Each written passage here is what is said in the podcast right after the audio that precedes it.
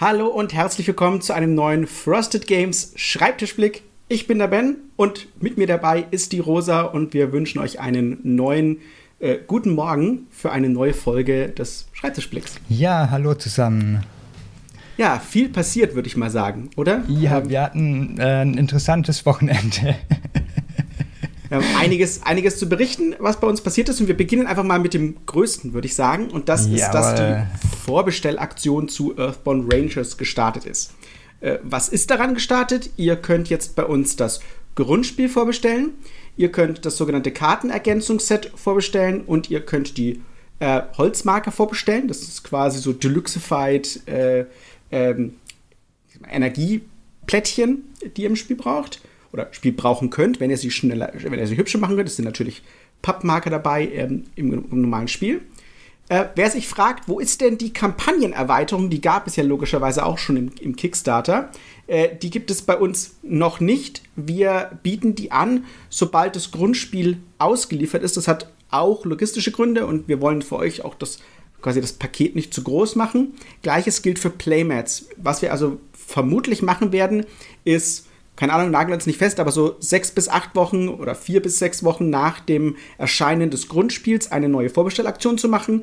Und da werden dann die Erweiterungen und dann vermutlich auch in Bundle zusammen mit neuen Playmats ähm, das anbieten. Denn die jetzigen, die aktuell, also die ihr Kickstarter plätschen konntet, die sind Kickstarter exklusiv. Äh, bei uns kommen dann quasi spezielle andere, äh, spezielle, aber halt andere, weil die gleichen sind, wie gesagt, exklusiv. Ähm, ich sag, ihr könnt aktuell also vorbestellen. Und ähm, wir freuen uns natürlich über jede Vorbestellung, weil das einerseits halt uns auch zeigt, dass Interesse an dem Spiel herrscht und uns einen Eindruck gibt, wie viele Spiele wir tatsächlich bestellen müssen. Das heißt also, wenn ihr vorbestellt, bevor wir äh, quasi auf Drücken drücken, dann wisst ihr, können, wissen wir halt viel mehr. Das heißt, wenn es euch jetzt egal ist, ob ihr davor oder danach bestellt, äh, uns wäre es lieber, wenn wir es vorher wüssten, weil dann können wir das sicherstellen oder können wir besser sicherstellen, was die tatsächliche Nachfrage ist. Und bei diesem Spiel ist es ähm, nicht so einfach für uns zu wissen, weil, auch wenn ich wieder, gesch wenn ich wieder gescholten werde, ähm, das ist ja vom, von Andrew Navarro und vielen des Teams aus FFG-Veteranen, die ähm, sowohl schon das Herr der Ringe LCG gemacht haben, dann quasi dessen Weiterentwicklung des Arkham Horror LCG und das ist jetzt sozusagen in, in vielerlei Hinsicht eine Weiterentwicklung von denselben Leuten ähm, des, des äh, Arkham Horror LCGs. Das heißt, ihr werdet viele Elemente wiedererkennen, aber auch neue Elemente entdecken, so dass ihr jetzt zum Beispiel eine Open-World-Kampagne habt und nicht mehr ablaufende Szenarien, also nicht mehr sagt Szenario 1, 2, 3 und ihr geht es einfach durch, sondern ihr habt eine Open World, die ihr entdecken könnt, Questgeber finden könnt, die euch dann neue Missionen geben. Ihr habt äh, aktueller Stand im Grundspiel sind es, glaube ich, 26 Missionstage Zeit, um hier diesen ganzen Quests nachzugehen. Und ein, großer, oder ein großes neues Element ist auch, dass die Dinge in der Umwelt auf euch reagieren und quasi direkt auf die Tests. Also wenn ihr einen Test macht, wenn ihr irgendwas anstellt, ähm, bekommt ihr eine Reaktion von Dingen auf dem äh, die vor euch ausliegen, aber auch die quasi weiter weg sind. Also die ganze Umwelt reagiert darauf. So ein bisschen wie bei einem Boss-Battler, wo man ja auch was macht und dann, und dann passiert was. Das ist ein bisschen ein reaktiveres System. Ja, und wie gesagt, es ist eine ganz neue Art und Weise, dieses, dass, dass wir sozusagen eine Art LCG, den, den Namen können wir natürlich so nicht verwenden, rausbringen. Deswegen haben wir gar keine Ahnung, absolut gar keine Ahnung, ähm, ob das jetzt dann genauso durchstarten wird wie, wie Arkham Horror, was wir natürlich hoffen. Aber keine Ahnung. Deswegen, je mehr ihr vorbestellt, desto mehr gebt ihr uns auch einen Eindruck, was tatsächlich Sache ist. Ja, und vielleicht da ein paar Sachen noch dazu, kurz, weil wir da schon einiges an Rückmeldungen bekommen haben. Also wir haben zum einen Rückmeldungen bekommen, dass das Ganze zu günstig ist bei uns und im Kickstarter viel äh, zu ähnlich teuer ist und die Leute deshalb unzufrieden sind. Wir haben aber auch oft gehört, dass ähm, Leute verwundert sind, warum ein Kartenspiel 99 Euro kostet. Ähm, und ja, dazu sollten wir vielleicht noch kurz sagen, dass es halt einfach nicht nur ein Kartenspiel ist und jetzt auch nicht vergleichbar ist mit einer Grundbox von Arkham Horror oder sowas, weil einfach viel, viel mehr drinsteckt. Also ähm, wir haben gerade eben noch mal kurz durchgezählt, das sind halt 26 Sitzungen im Endeffekt, die man spielt an dieser Grundbox. Habe ich es richtig im Kopf, Ben? Genau, genau, ja. Und ähm, diese 26 Sitzungen heißt, man spielt eben 50 oder mehr als 50 Stunden allein, bis man die Grundbox zum ersten Mal durchgespielt hat. Und genau. auch bei dem Spiel, wie bei den meisten ähm, ähnlichen Spielen, kann man ja einfach danach ein, wieder von vorne anfangen und andere Charaktere ausprobieren und die Schwierigkeit hochstellen und so weiter und, und andere Sachen und selbst, ausprobieren. Man, man, hat noch nicht alles gesehen. Also wie ich auch schon aus meinen reinen eigenen Testpartien ja gesehen habe, wenn, wenn ich das durchspiele und zum Beispiel bei dem einen Test was gefunden habe oder eben was nicht gefunden habe äh, oder äh, einen anderen Weg gegangen bin, dann passiert halt auch was ganz anderes. Ne? Ein anderes eine, andere, eine andere Questlinie öffnet sich. Was ist, wenn der eine gestorben ist, der ein Questgeber gewesen wäre? Also äh, es ist einfach, es, es passiert einfach so viele Sachen, dass man selbst bei einmal durchspielen das überhaupt gar nicht alles äh, entdeckt hat. Und genau das ist der Grund, warum man es gesagt, so gar nicht vergleichen kann. Und um, um, die andere Sache mit dem nur Kartenspiel, es sind echt viele Karten, es ist echt viel unterschiedliches Artwork. Karten, und ich habe das in einem, in, einem, in einem, Tweet am Wochenende gemacht, ist, Karten sind das teuerste. Also, weil Leute sagen, oh, so ein episches Miniaturenspiel und deswegen kostet das so viel. Ähm, Miniaturen per se, also das Pla Plastik ist günstig das teure sind die Werkzeuge, um das herzustellen. Die kosten wirklich richtig, richtig viel Geld. Ne? Aber wenn das einmal gemacht ist, so quasi Reprints sind jetzt nicht so vergleichs, also so teuer. Bestes Beispiel auch ähm, diese Vakuum-Trays, also diese, ähm, Leute nennen sie Inlays, das sind natürlich keine Inlays, aber ne, diese, die, diese Vakuum-Trays, die es halt gibt, um, um also Plastik-Inlays, um das zu verwenden, ähm, die äh, sind vergleichsweise viel, viel, viel, viel, viel, viel billiger als zum Beispiel ein, ein einfacher poplicher Pappeinsatz, weil ein poplicher Pappeinsatz unfassbar viel Geld kostet pro, pro Schachtel, ja, weil es Pappe ist. So. Ähm, aber wiederum das Gleiche, das Werkzeug für so ein Plastikding anzufertigen, ist unfassbar teuer. Wenn man also eine kleinere Auflage hat, keine Ahnung, 2.000, 5.000 Stück oder so, auch 10.000 Stück, dann kann sich das noch gar nicht lohnen. Dann ist es billiger, sozusagen das billige Pappinlay zu verwenden. Ähm, und man denkt eigentlich, also man bekommt eine ganz abstruse Vorstellung. Aber wenn man tatsächlich sagt, hey, ich habe 20.000, habe das Werkzeug, dann kostet mich dieses Plastikding am Ende des Tages äh, bei Nachauflagen auch so ihr praktisch gar nichts mehr. Ist viel billiger als, als Pappe. Also Papier ist mit das teuerste an einem Spiel, wenn ihr ein Spiel habt. Deswegen Karten und äh, dann vor allem auch angeschnittene Karten. Das heißt also Karten ohne Rand sind super teuer, weil dann weniger Karten auf einen Bogen passen. Und natürlich Artwork. Die Karten liefern wir nicht weiß aus. Teures, sehr gutes Artwork ist, wie ich schon gesagt habe, teuer. Ähm, und das ist ein, ist ein wirklich guter Preis. Deswegen beschweren sich Leute, dass es zu billig wäre. Aber bei der Kampagne bekommt man natürlich ja mehr. Da konnte man ja auch gleich das, die, die Erweiterung gleich mitbestellen und so. Ähm, und das Kartenergänzungsset, das war da alles mit dabei. Ähm, und bei uns ist es nur das Grundspiel für die 99 Euro. Logischerweise, die anderen Sachen kosten extra. Ähm, also wir finden das einen super fairen Preis und obwohl es äh, ökologisch und nachhaltig produziert wird, es wird lokal hergestellt, es wird in Deutschland hergestellt. Und ähm, aber wir wollten einfach mal ein Verständnis dafür schaffen. Deswegen beschäftigen wir uns jetzt so lange mit diesem einen Spiel und auch in der Kommunikation mit diesem einen Spiel, weil es für uns wichtig ist, das einfach nochmal darzustellen an der Stelle. So, jetzt habe ich aber lange dafür gesprochen. wir, kommen, wir kommen sicherlich noch äh, öfter darauf zurück. Ähm, es laufen auch noch andere Vorbestellaktionen, für die natürlich grob das gleiche gilt. Äh, ihr könnt immer noch Siderische Konfluenz die Spaltung bei uns vorbestellen. Das ist die Erweiterung der Siderischen Konfluenz. Das wird ein einmal Printrun. Also schlagt jetzt zu, wenn ihr Siderische Konfluenz geil findet und sagt, hey, die Erweiterung hört sich phänomenal an. Anleitung gibt es ja zum Download. Ähm, es wird gesagt, wenn, wenn, jetzt, wenn jetzt hier alles äh, flopdiwop ausverkauft ist, dann könnten wir uns nochmal überlegen, einen zweiten zu machen, ähm, wobei es natürlich immer gefährlich ist. Aber äh, aktueller Stand, wenn ihr euch das sichern wollt, schlagt jetzt noch zu, bis es da ist, denn vermutlich, Stand jetzt, gibt es keinen Reprint mehr davon. Wir machen das, wir bieten das ja auch schon extra an. Ähm, eigentlich ist ja unser, ähm, haben wir das Spiel, das Grundspiel ja mit unserem Partner Pegasus rausgebracht und die Confluence wird nur bei uns erscheinen und vermutlich eben auch nicht in den Handel kommen. Ähm, für was läuft auch noch eine Vorbestellung? Für ähm, Endless Winter sowohl das Grundspiel, die einzelnen Erweiterungen natürlich und ein Komplettpaket könnt ihr auch noch bei uns bekommen. Und auch Frostpunk könnt ihr noch vorbestellen. Äh, da könnt ihr euch ja jetzt einen Eindruck machen, da kommen wir gleich nochmal im, im Einblick nochmal drauf zurück.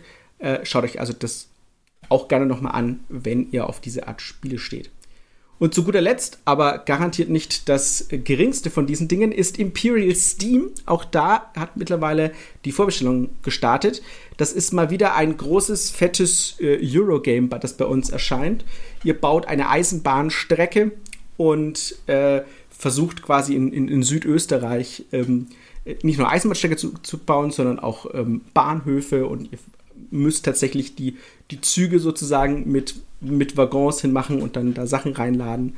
Ähm, total cooles Spiel, anspruchsvolles Spiel, also definitiv ein Expertenspiel. Wird auch exklusiv bei uns erscheinen. Aktueller Stand ist auch äh, nur Webshop only. Müssen wir aber gucken, weil wir eine kleine Auflage fahren. Also wenn ihr da ein Interesse habt, schaut es euch an. Äh, Anleitung gibt es bereits zum Download. Ihr könnt euch also ein Bild davon machen, was, was wir da geleistet haben. Und wir werden für Leute, die die englische Version schon haben und sagen, hey, ich möchte euch unterstützen, das ist eine coole Sache, was ihr da getan habt, wir werden die äh, Imperial Steam Anleitung auf Deutsch ausgedruckt zur Verfügung stellen. Ihr könnt die dann bei uns kaufen für einen kleinen Obolus. Ich weiß nicht, Rosa, hast du gerade auswendig, was wir gesagt haben, was der dann kostet? Ja, ich glaube, wir hatten 11 Euro gesagt. Ähm, also irgendwie sowas. Ja. Ich glaube, irgendwie zwischen 10 und 15 Euro. Äh, wir bringen euch dann auch genau eine Aufstellung, warum das ist, also was davon tatsächlich echte Produktion ist und mit was ihr uns quasi kaffeekassenmäßig unterstützt. An der Stelle, wenn ihr das, ähm, wenn ihr das kaufen wollt. Genau, und da werden wir eine kleine Menge, haben wir jetzt geordert und die stellen wir für euch zur Verfügung, dass ihr sie uns eben, dass ihr sie bei uns kaufen könnt, wenn ihr das Englische schon habt ähm, und uns irgendwie halt unterstützen wollt, dann äh, ist das auch eine weitere Option. So, ein sehr langer Überblick. Kommen wir zum Einblick. Ähm, ja, was ist auf unserem Schreibtisch aktuell? Ich habe schon gesagt, Frostpunk ist aktuell auf unserem Schreibtisch und äh, tatsächlich verlässt es den Schreibtisch auch gerade so, denn wir haben schon alle Karten abgegeben. Wir haben die, wir haben die Boxen jetzt abgegeben. Äh, die, also von der Erweiterung und von, vom Grundspiel. Äh, Standsbögen sind schon längst abgegeben. Ähm, was fehlt noch aktuell? Die Anleitung fehlt noch, die Anleitung und so, so Übersichtsblätter, das ist das allerletzte.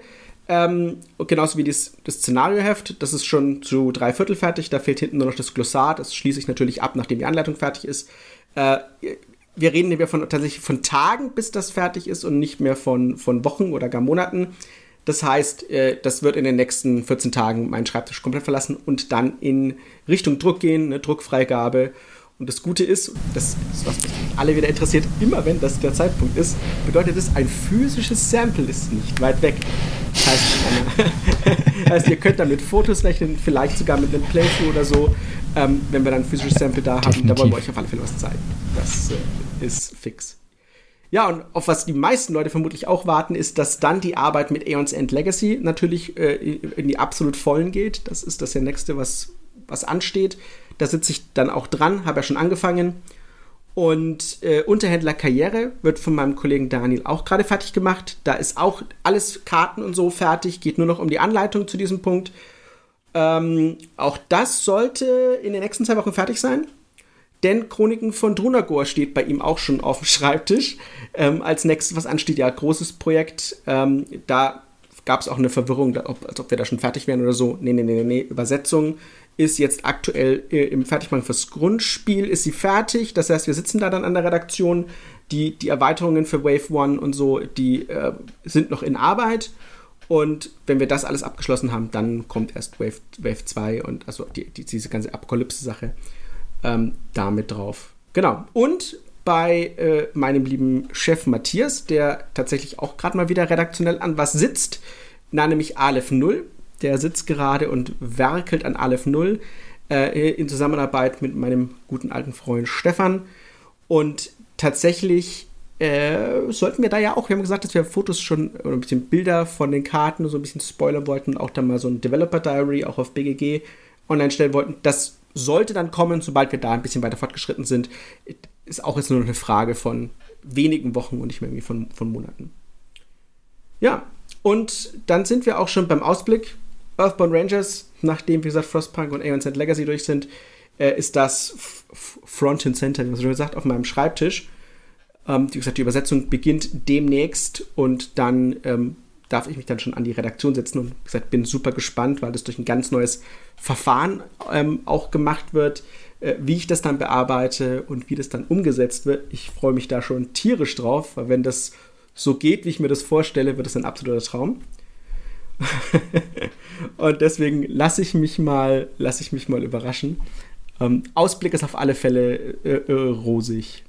Ja, ähm, dann übergebe ich an dich, Rosa, apropos rosig, und wir sind beim Schulterblick.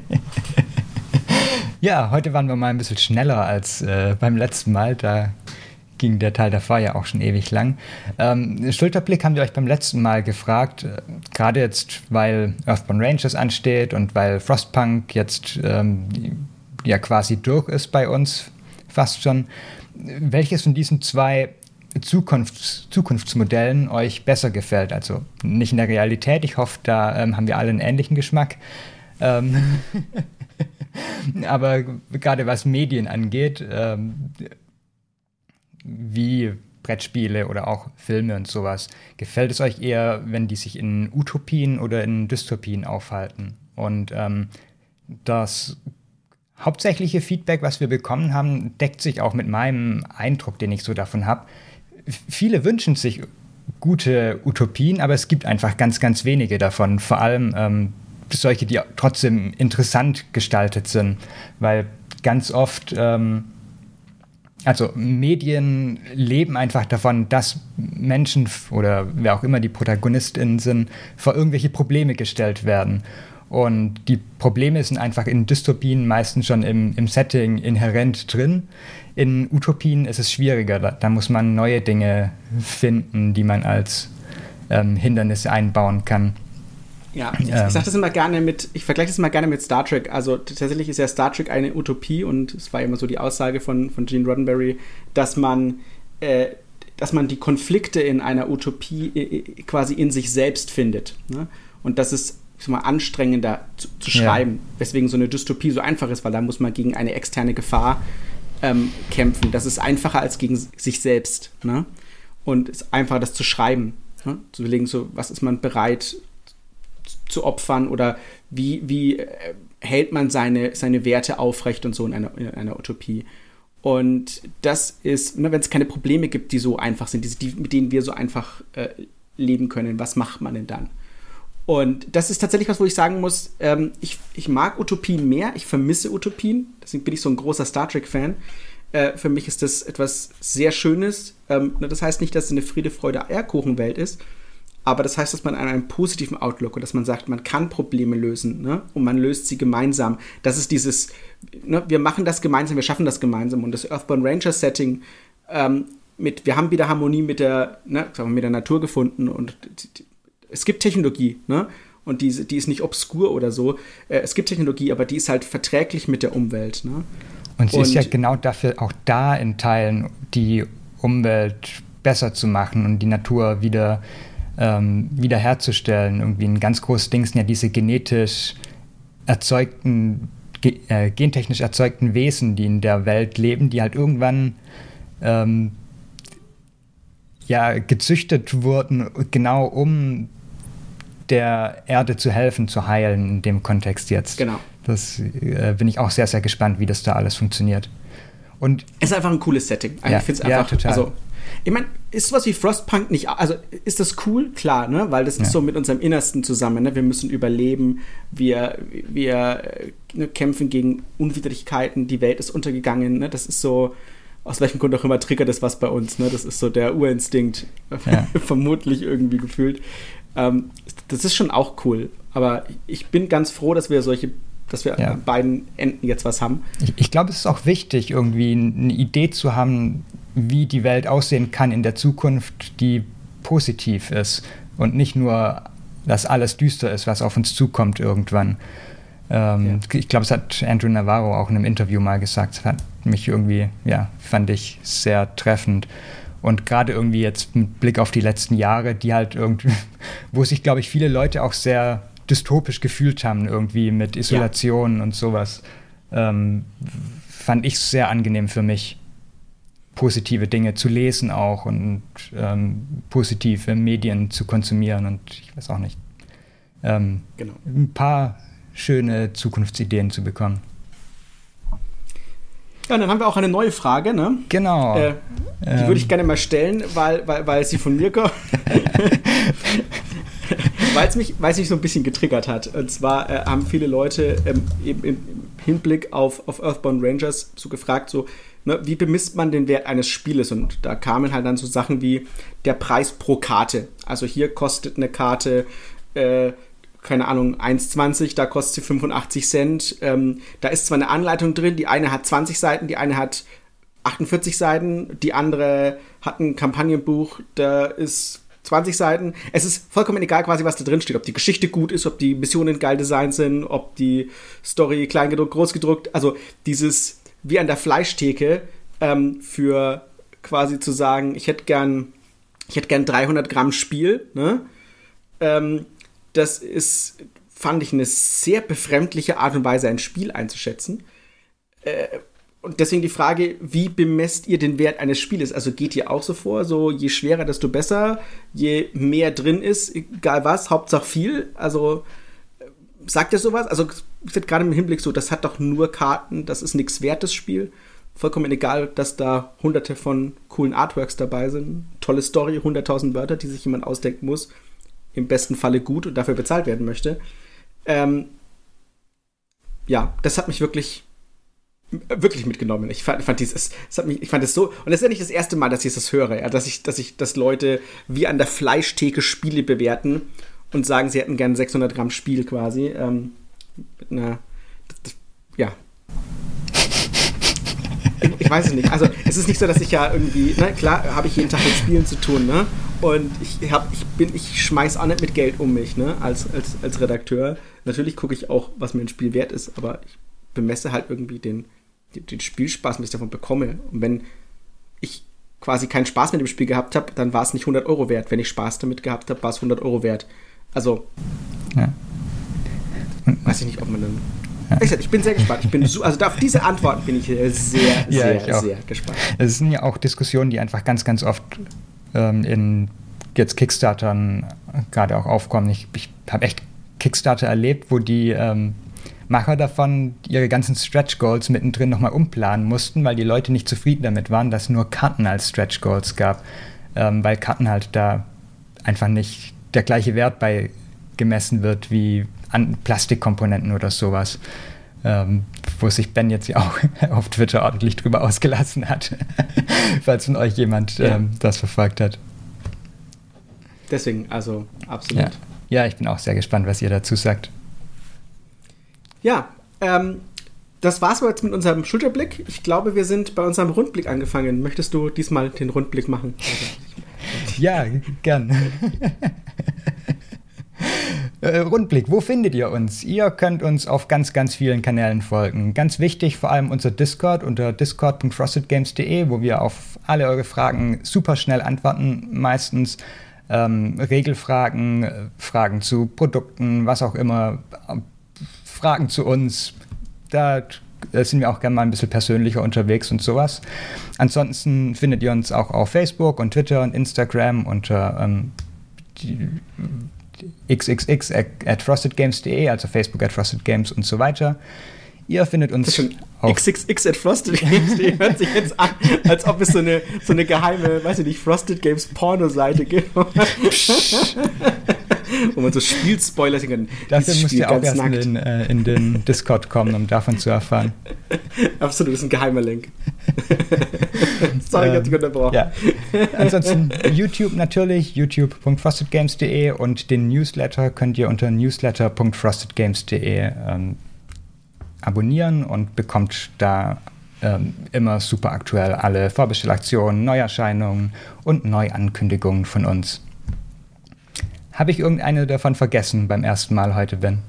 Ich glaube, glaub, ich habe alle erwähnt. Sehr gut. Damit verabschieden wir uns für dieses Mal, wünschen euch viel Spaß beim Spielen. Wir hören uns beim nächsten Mal. Danke fürs Zuhören. Ciao. Bis dann. Tschüss.